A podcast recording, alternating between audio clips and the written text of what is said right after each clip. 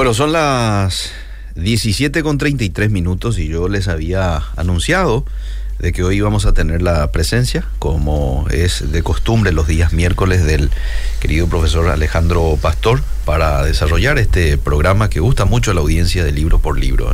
Hoy nos toca hablar y desarrollar, estudiar el libro de Esther. Un gusto saludarte Alejandro, ¿cómo te va? Un gusto saludarte Eliseo, un saludo a toda la audiencia, a nuestra querida Keren también en los controles. Y sí, hoy vamos a hablar de, de, de Esther. Un libro bastante particular, ¿eh? Diez Sí, capítulos. di- Diez capítulos, un libro muy particular, Sí. muy cuestionado en la inclusión del canon hebreo, en el canon hebreo, Mm, porque es, no hay problema, son cosas que pasan. Ahí está. es el único libro de la Biblia. Sí. eh, empezamos accidentadamente acá. es el único libro de la Biblia que no menciona a Dios, ¿verdad? Ah, Eh, y eso lo hizo cuestionable. Eso lo hizo cuestionar. No se menciona en ninguna parte y se hace ninguna sola referencia a Dios, ni al culto judío, Eh, ni al templo, ni a la religión, ni a los sacerdotes, ni a nada. ajá. Es simplemente el relato de la historia de cómo la reina Esther, Mm, en coalición con su primo Mardoqueo, mm, eh, salvaron al pueblo judío que estaba en aquel tiempo eh, en el cautiverio eh, babilónico. En, el- en- en este caso en el imperio persa. ¿verdad? Eh, se da más o menos en medio de la en medio de, de- de lo que habíamos hablado de, es- de la historia de Esdras y Nehemías, en medio de esa vuelta del pueblo de Israel Sí. a, a Jerusalén, se da esta historia. Muy interesante es que la pregunta de por qué está en el canon hebreo si no se menciona a Dios, no se hace referencia a Él directas por lo menos. Mm, Martín Lutero, por ejemplo, decía que, eh, que, es- que deseaba que este libro no existiera porque era demasiado judaizante y lleno de impropiedades paganas. ¿Sabes qué es lo que pasa? Que en Esther encontramos muchos asesinatos, borracheras, mm, todas cuestiones que estaban en contra de la ley, ¿verdad? mm. Eh, entonces uno no entiende, uno no entiende así en una primera lectura de por qué este libro debería estar en el canon, ¿verdad? Mm. Y, y realmente es, es muy fuerte, muy fuerte fue esa discusión durante mucho tiempo, Bueno. pero bueno, finalmente eh, quedó en el canon y está ahí y tiene un sentido teológico para estar aquí, no Mm. es que no es que no lo tiene. Una buena enseñanza que nos da el libro de Esther. Nos da ¿verdad? varias enseñanzas Sí. y va- vamos a tratar de, de- vamos a tratar de desmembrar un poco esta Mm, esta obra histórica, ¿verdad? Que, que tiene autor desconocido, no se sabe quién lo hizo, quién lo escribió. ajá. Eh, algunos decían que el mismo Mardoqueo, pero no, porque al final del libro se habla de Mardoqueo en tercera persona, así que probablemente no fue él.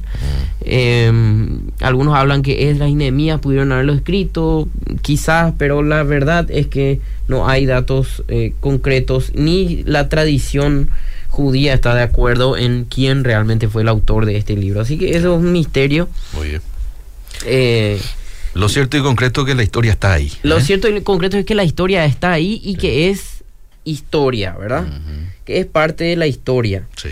Por ejemplo, este rey Asuero, Eh. del que se habla en Esther, Heródoto, el gran historiador griego, eh, hizo referencia, ¿verdad? Eh, y describió a Asuero mm. como una persona de mal carácter y con gran interés en las mujeres, ¿verdad? Lo cual coincide con la historia bíblica de quién era este rey Asuero, ¿verdad? También menciona que el monarca persa recibía eh, asesoramiento de siete consejeros, que esa era la costumbre en la antigua Persia. A esto se suma la mención de un tal Marduca, que quizás pudo haberse referido a Mardoqueo. ¿verdad? Esa es una fuente extra bíblica de la existencia del rey Asuero y de Mardoqueo. ¿verdad? Entonces, eh, la, la evidencia extra bíblica también apoya la existencia del- de la historia de Esther como historia, no como un relato ficticio, ¿verdad? Ajá, muy bien. Muy interesante que este libro eh, literariamente tiene mucho, eh, muchas figuras interesantes. Mm, Eh, por ejemplo, utiliza eh, la ironía Mm. en ciertos cambios.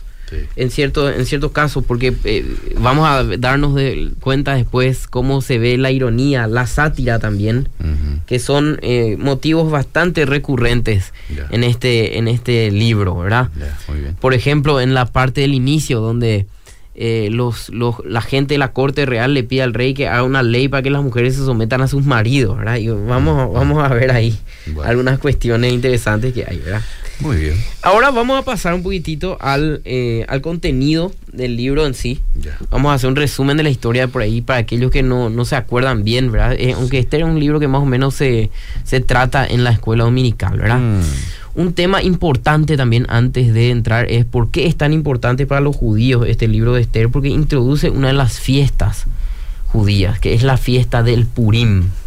Hasta el día de hoy los judíos celebran la fiesta del Purim.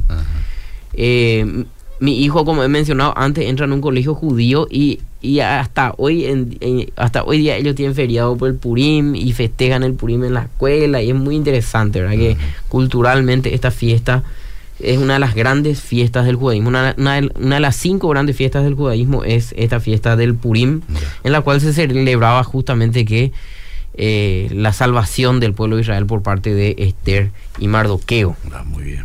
Muy bien, y vamos a comenzar con la historia. Empieza el rey Azuero, era un rey bastante fiestero y muy borrachín. Sí.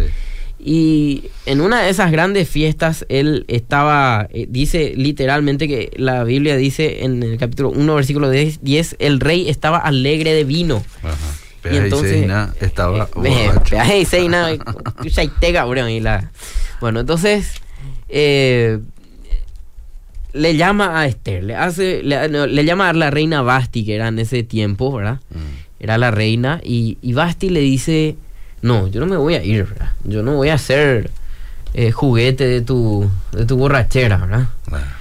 Y entonces el rey eh, le pregunta a los sabios que había en aquel tiempo, bueno, ¿qué puedo hacer con esta mi esposa rebelde, ¿verdad? Que no me hace caso, que no viene cuando le llamo, porque esa, esa, es una figura muy importante dentro del libro, ¿verdad? Venir cuando el rey te llama y no poder irte cuando el rey no te llama, ¿verdad? Claro, claro. Y entonces... Eh, muy interesante lo que le responden eh, sus, sus sabios al rey, ¿verdad? Mm. Eh, vamos a leer un poco el capítulo 1, versículos 17, 18 y 19. Dice, porque este hecho de la reina va a llegar a oídos de todas las mujeres y ellas tendrán en poca estima a sus maridos, diciendo, hmm. el rey Azuero mandó traer delante de sí a la reina Basti y ella no vino. Y entonces dirán esto las señoras de Persia y de Media, que oigan el hecho de la reina a todos los príncipes del reino y habrán, habrá mucho menosprecio y enojo Mm. Si parece bien al rey, salga un decreto real de vuestra majestad y se escriba entre las leyes de Persia y de Media para que no sea quebrantado, que Basti no venga más delante del rey, Azuero y el rey haga reina a otra que sea mejor que ella. Ahí está, ¿verdad? Muy interesante, ¿verdad? El decreto del rey ahí que dice que todas las mujeres tenían que someterse a los maridos en todo el reino, ¿verdad? Y muy, ahí empieza la ironía, ¿verdad? El rey hizo un decreto que ni él mismo podía cumplir, ¿verdad? Entonces se fue a buscar otra reina, una que sí eh, le haga caso, ¿verdad? Y ahí en este, en este escenario es que aparece Esther, que eh, se llamaba Hadassah en, en, el, en hebreo pero ni, en el idioma persa era Esther. Y era eh, prima de eh, Mardoqueo. Mardoqueo era un judío de, una, de la tribu de Benjamín. Y este dato no es menor. Mm. Eh, y, enseguida vamos a saber por qué. Entonces ella fue elegida. Él trabajaba en la corte del rey. Y ella fue elegida. El rey se enamoró de ella. y él la había mandado a ella no contarle al rey de qué procedencia era ella, ¿verdad? Ella era judía. Pero el rey le mandó, eh, Mardoqueo le dijo, no, no le vaya a contar más al rey, ¿verdad? Fíjate lo que dice en el capítulo 2, versículo 20. El 20 dice, y Esther, según le había mandado Mardoqueo, no había declarado su nación y su pueblo, porque Esther hacía lo que decía Mardoqueo, como cuando él la educaba. Y ella era una, una mujer muy, muy obediente, ¿verdad?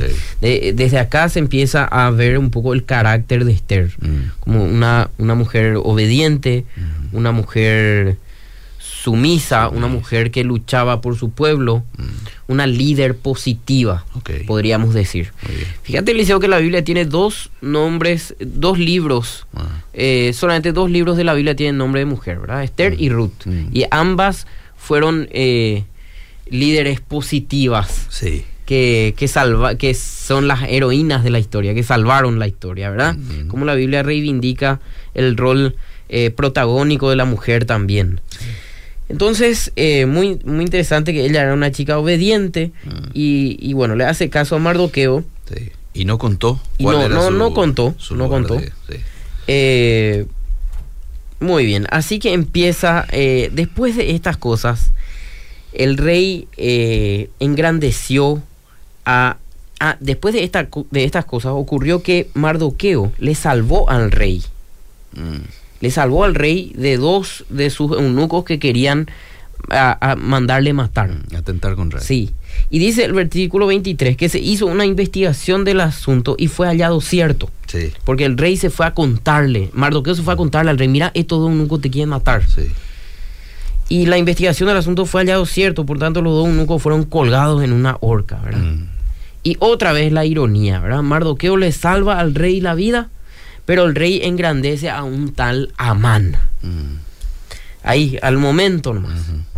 El siguiente versículo. Después de esta cosa, el rey Azuero engrandeció a Amán, ¿verdad? Mm. ¿Qué tiene que ver Amán ahí? No sé.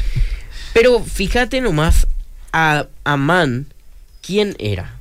Amán era Hijo de Amedata. hijo de Amedata Agageo. Ah. Este Agag era rey de los amalecitas Ah. que tuvieron conflicto con Israel desde casi el inicio de lo desde el Éxodo. Ajá. Vamos a mirar un poco Éxodo 17 14 al 16. Éxodo 17, 14. Ujú. Y Jehová dijo a Moisés, escribe esto para memoria en un libro y di a Josué que raeré del todo la memoria de Amalek de debajo del cielo. Y Moisés edificó un altar y llamó su nombre Jehová Nisí. Y dijo, por cuanto la mano de Amalek se levantó contra el trono de Jehová, Jehová tendrá guerra con Amalek de generación en generación. Jehová tendrá guerra con Amalek, los amalecitas, ¿sí? Sí. Descendientes de Amalek. Y este, Agag, era un rey de Descendiente los, de los descendientes de los amalecitas. En 1 Samuel 15 nosotros habíamos estudiado que el rey Saúl, Mm. Eh, ¿a qué pueblo era que le perdonó sus al- y le robó sus cosas? A los amalecitas, Sí, justamente. sí, ¿verdad? sí. Y consecuencia de eso fue que Dios le quitó el trono a Saúl Ajá. porque él se había quedado con sus propiedades y sus cosas.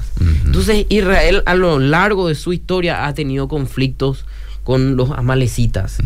Entonces la, la intrahistoria del- de, de este libro de Esther es eh, los amalecitas, los cananeos versus el pueblo de Israel, ¿verdad? Justo un cananeo eh, era este Amán, que es el villano de la historia, ¿verdad? Eh, y fíjate que este, este Amán no le caía, eh, Mardoqueo no le caía bien a Amán, porque ahí el rey decretó que todo el mundo tenía que arrodillarse frente a Amán. Pero Mardoqueo no quiso, él no se quiso arrodillar frente a Amán. Ah. Entonces Amán se pichó, ¿verdad? Ah. Como que no se va a arrodillar Ah. frente a mí. Después se pichó más Sí. cuando se enteró que era judío. Mm. Fíjate lo que dice el versículo 6 del capítulo 3. Pero tuvo en poco poner mano en Mardoqueo solamente, pues ya le habían, ya le habían declarado cuál era el pueblo de Mardoqueo. Mm. Y procuró Amán destruir a todos los judíos que había en el reino de Asuero, a- al pueblo de Mardoqueo. Mm. Se reenojó Mardoqueo y ma- quiere mandar destruirle a todos los judíos, ¿verdad? Históricamente los amalecitas habían tenido conflicto con los judíos, entonces él probablemente con todo ese bagaje cultural también por detrás eh, tú- tenía esas intenciones. Entonces le dice al rey, mira rey, estos judíos tienen creencias diferentes a las nuestras, tienen una cultura diferente, vamos a liquidarles más a todos. Y se hace un sorteo Mm. ¿Y por qué el sorteo es importante? Porque el nombre Purim viene del, eh, del de la palabra, el- la palabra Purim tiene su raíz en sorteo. ¿verdad? Se hace un sorteo para ver cuándo Eh. iba a eh, iba a, eh, ocurrir esa a ocurrir destrucción. esa destrucción de, de los de los ciudadanos de Israel Mm. en el reino, ¿verdad? Y salió sorteada una fecha y entonces ahí Mardoqueo entra en crisis Mm. y se va junto a su, su prima la reina Esther y le dice, reina Esther, vos tenés que entrar a hablar con el rey, Algo tenés que hacer. algo tenés que hacer. Ah. Y acá vamos a mirar esta conversación entre eh, eh, Mardoqueo y Esther. Capítulo 4, versículo 13 al 17. Dice, y dijeron a Mardoqueo las palabras de Esther. Entonces dijo Mardoqueo que respondiesen a Esther, no pienses que escaparás en la casa del rey más que cualquier otro judío, pero si callas absolutamente en este tiempo, respiro y liberación vendrá de alguna otra parte para los judíos, mas tú y la casa de tu padre pereceréis. Y quién sabe si para esta hora has llegado al reino. Y Esther dijo que respondiesen a Mardoqueo, ve y reúne a todos los judíos que se hallen o que se hallan en Susa, y ayunad por mí, no comáis ni bebáis en tres días, noche y día, y yo también con mis doncellas ayunaré igualmente, y entonces entraré a ver al rey, aunque no sea conforme a la ley, y si perezco, bueno, que perezca. Entonces Mardoqueo hizo conforme a todo lo que le mandó Esther. Fíjate que acá se hacen, esta es la parte donde más podemos ver referencias a, a- referencias indirectas a Dios. Sí. eh, Esther le dice, mira, yo no puedo entrar, en una, en una parte anterior, Esther le dice, yo no puedo entrar al rey porque si vos, la ley dice que si vos entras junto al rey y él no te da permiso de acercarte, te va a matar. Sí. Porque vos no te puedes ir nomás así ante su presencia, ¿verdad? Sí.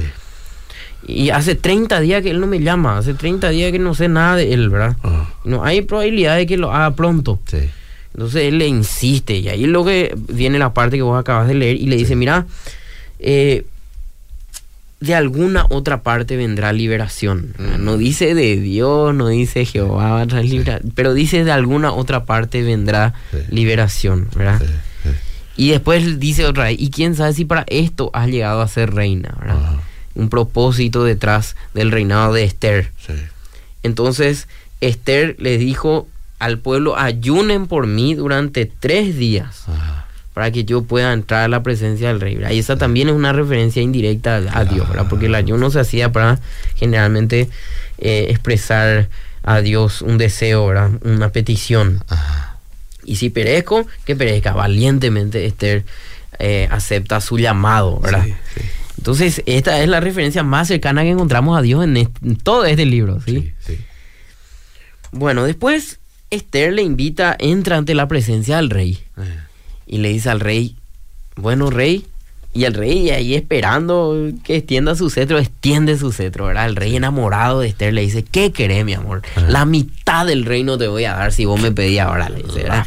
ajá. Y ella le dice, "No, te voy a invitar a un banquete. Quiero que vos y Amán vengan a un banquete, le dice ella, ¿verdad? Mm. Y se va al banquete el rey y le dice, ¿qué es lo que querés, mi amor? Decime y la mitad del reino te voy a dar. Y le dice, mañana voy a hacer otro banquete, le dice. Y vení mañana al banquete, ¿verdad? Le estaba ablandando el corazón al rey por lo visto, ¿verdad? Entonces Amán, al salir de ahí, del banquete con el rey, estaba borracho. Y, y le, se encuentra con Mardoqueo y, le, y, y se va a su casa y se está muy compungido. Él demasiado ya quería deshacerse de Mardoqueo. Entonces manda a construir una horca para, para liquidarle a Mardoqueo al día siguiente. Ajá. Y le iba a sugerir al rey, al día siguiente le iba a sugerir al rey que le mate a Mardoqueo. Mm. Esa misma noche el rey tiene un sueño.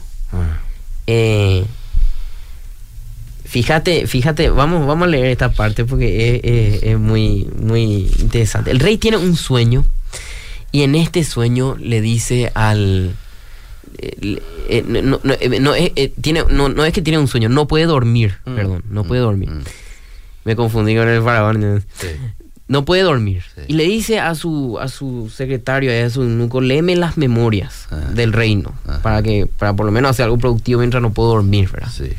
Y ahí le lee y le recuerda que Mardoqueo le había salvado de aquellos dos que le querían matar. Ah. Y le pregunta al rey a su sirviente, ¿y qué hicimos nosotros por Mardoqueo? Le dice. Y no, no hicimos nada. Ah. Eh, pero ¿cómo no vamos a hacer nada por este tipo me salvó la vida, verdad? Ajá. Entonces a la mañana siguiente viene Amán junto al rey. Y ahí otra vez la ironía, la ironía del caso. Viene Amán junto al rey para decirle que le mate a Mardoqueo. Ah. Pero antes de que Amán le pueda decir eso, el rey le pregunta a Mardoqueo, eh, eh, a Amán. El rey le dijo, ¿qué se hará al hombre cuya honra desea el rey? Y entonces Amán pensó que era por él Claro. que estaba diciendo eso, ¿verdad? ¿Cómo le podemos ¿Cómo le podemos honrar Sí. a, a- a la- a- a- a un hombre que le que es fiel al rey, verdad? Ah, Y entonces Amán le sugiere un montón de cosas, ¿verdad? Ah. Fíjate todo lo que le dice. ah. Para el varón cuya honra desea el rey, traigan un vestido real con el que el rey se viste. Traigan el caballo en el que el rey anda, ¿verdad? Él todo pensaba que traigan la corona del rey y póngale. Él todo pensaba que iba a ser para él. ¿verdad? Ah. Entonces el rey le dijo a Amán, date prisa, porque así como has dicho, vas a hacerlo con Mardoqueo, le dice. De- ¿Verdad? Ma- Ahí el mismo día que él le iba a sugerir matarle a su peor enemigo, el rey le pide una sugerencia que irónicamente Amán pensaba que era para él y termina siendo para el otro. Y Amán ahí sonrojado tuvo que ir a hacer todo lo que el rey le pidió y es- está más enojado todavía. Mm. Cuando termina de hacer eso, Amán, ese día, de hacerle recorrer en el caballo real a Mardoqueo, viene la- la- la- el banquete de Basti esa noche. Sí. Es de la, de la reina la Esther reina esa noche. ¿verdad? La reina Esther. Que todavía no era reina que- para cuando eso. No, ¿o ya era Ya, reina, ya, sí, ya. era reina, ya era reina. Basti ya había sido depuesta hace tiempo, ¿verdad? Esther entra ante su marido, ¿verdad? Ajá. Y este segundo banquete, entonces ahí ocurre que ella le desenmascara y le dice, mira rey, yo soy judía Sí. y vos le vas a mandar matar a mi pueblo en tal fecha. Ah. Y el rey encendido en ira dice, ¿quién, quién, de quién fue esta idea tan tonta, verdad? Ah. Y de Amán, que nos odia todo. Y el rey le manda matar a Amán. Mm. Le manda a ahorcar. En la misma horca que él había En la preparado misma para- horca que él había preparado para Mardoqueo. Otra ironía más, ¿verdad? Y así sucede que, que, bueno, que el rey trata de encontrar una solución para el tema porque un- el rey no puede ir en contra de su propio decreto anterior. Ni él mismo puede revocar su propio de- decreto. Esa era una ley de Persia y él le dice eso. Ah, Entonces le dice, vamos a hacer un decreto nuevo ajá. donde ustedes Sí. van a poder, donde los judíos van a poder defenderse de sus captores, ¿verdad? Eh, el- el- entonces, por lo menos los judíos se van a poder defender y se van a poder vengar de todos aquellos que le hicieron daño, ¿verdad? Muy bien, muy bien. Entonces, los judíos eh, se prepararon bien y se pudieron salvar. Sí. Pero fíjate, una dos, refer- dos versículos quiero que leas, por favor. En el capítulo 9, versículos 10 y 15.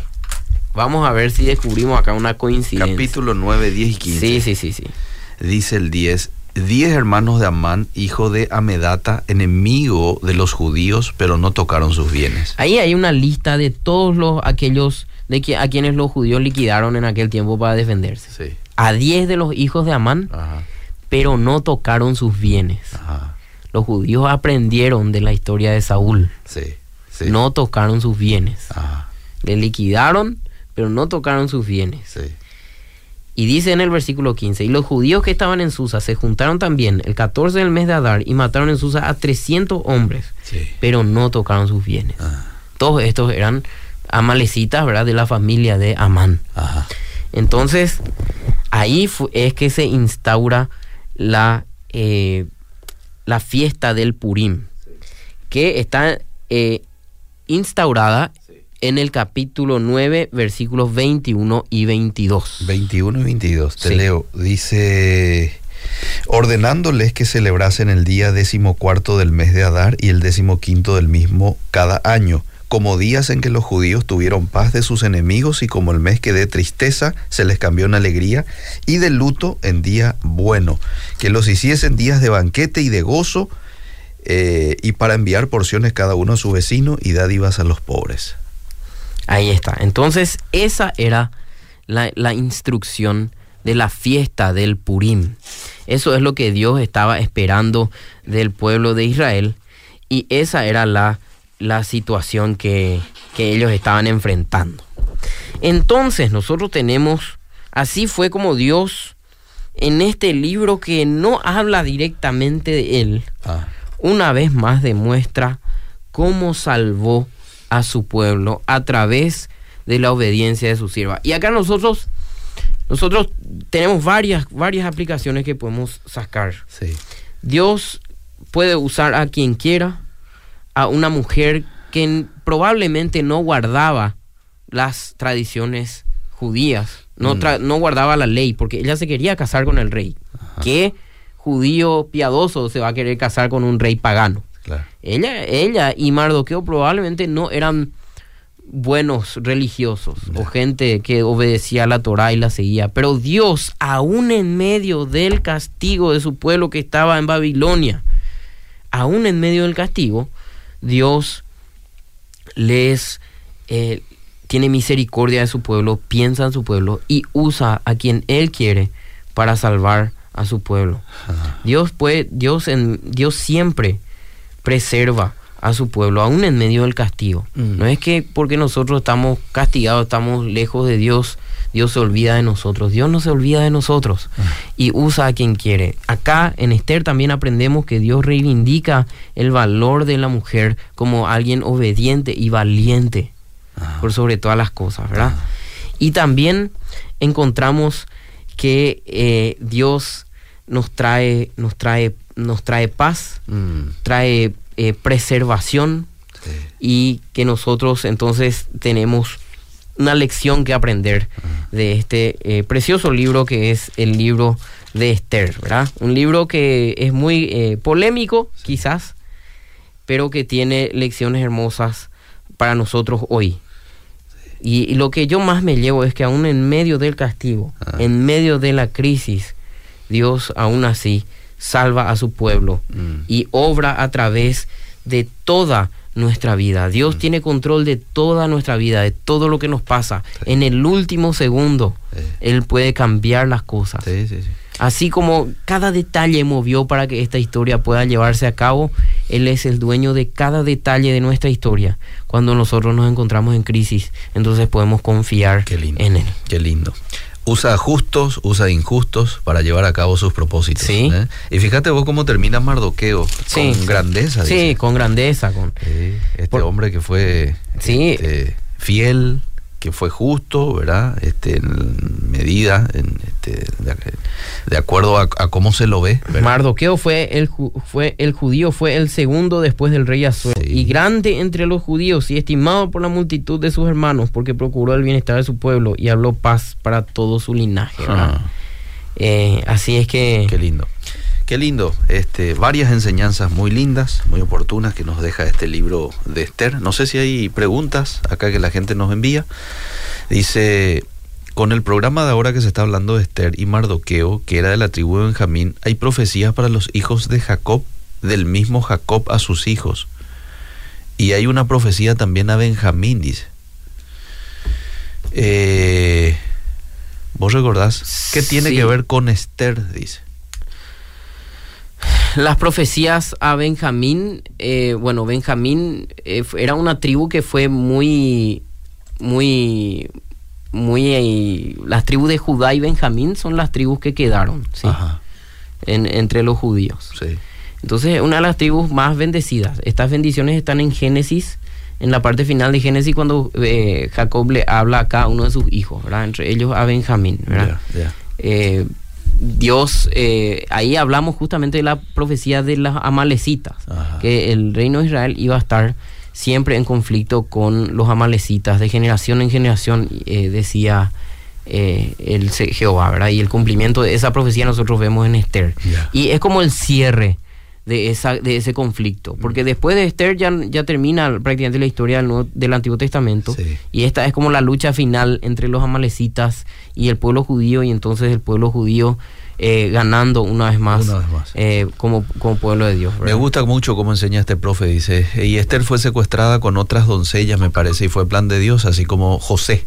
Los dos para Sí. preservar al pueblo con vida. Quiero estudiar en el SEMTA, yo tengo un ministerio de maestra, me dijo un pastor. Sí, mu- muy interesante que hay mucho paralelismo entre la historia de José y la historia de Esther, ¿verdad? Mardoqueo quedó como segundo del rey, eh, José era un judío que salvó a su pueblo, así como lo salvó eh, Esther. Sí. Y hay varias, varias referencias, ¿verdad? A- a- eh, y, y José dijo más o menos el mismo discurso que le dijo Mardoqueo a Esther, ¿verdad? ¿Quién Ah. sabe si no eh, eh, Dios me ha puesto aquí para salvar a mucho pueblo? Ah. Le puso, le dijo José a sus hermanos cuando ellos le pidieron, pero ¿te Sí, acordás? sí, y acá, ¿quién sabe si para esto el rey no te ha puesto acá? Le dice. Mardoqueo, ¿verdad? Sí. Que es una referencia directa a la historia de José. Bueno, después hay varias personas agradeciendo tu excelente explicación. La verdad que sí, hemos aprovechado al máximo. Gracias, profe, por tu tiempo. Un abrazo, Eliseo, y a toda la audiencia. Muy bien, seguimos.